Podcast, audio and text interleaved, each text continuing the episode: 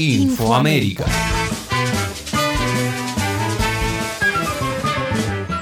En esta edición.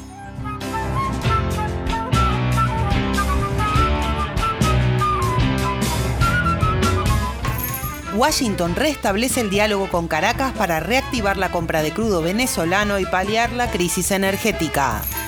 Por su parte, Evo Morales responsabiliza a la OTAN del conflicto en Europa y llama a una movilización internacional.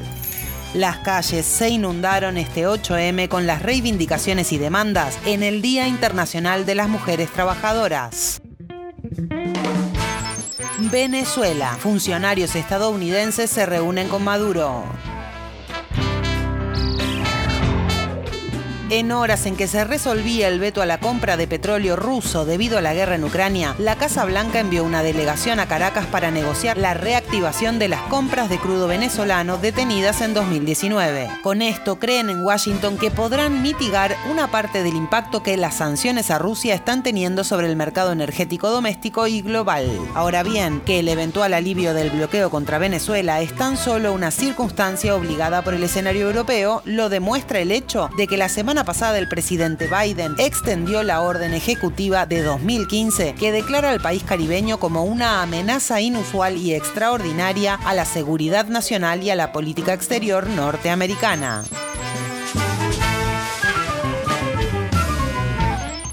Bolivia, Evo Morales convoca a movilizar contra la OTAN.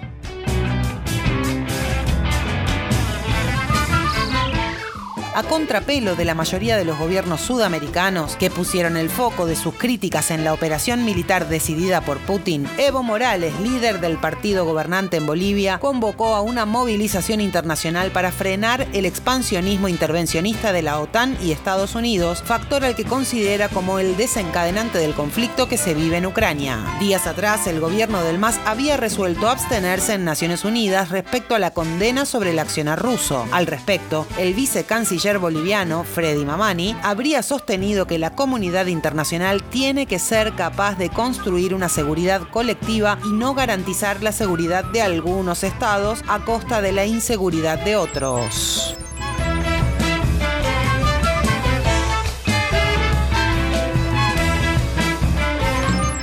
Patria Grande, el 8M recupera las calles en América Latina.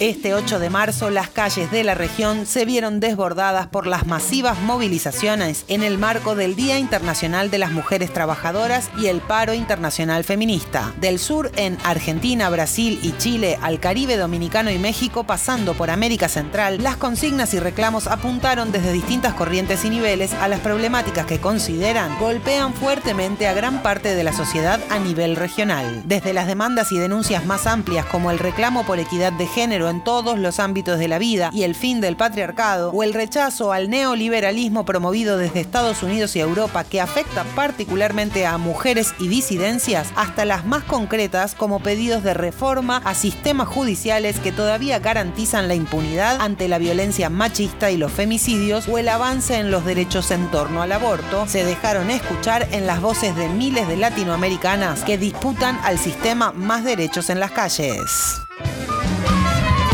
América.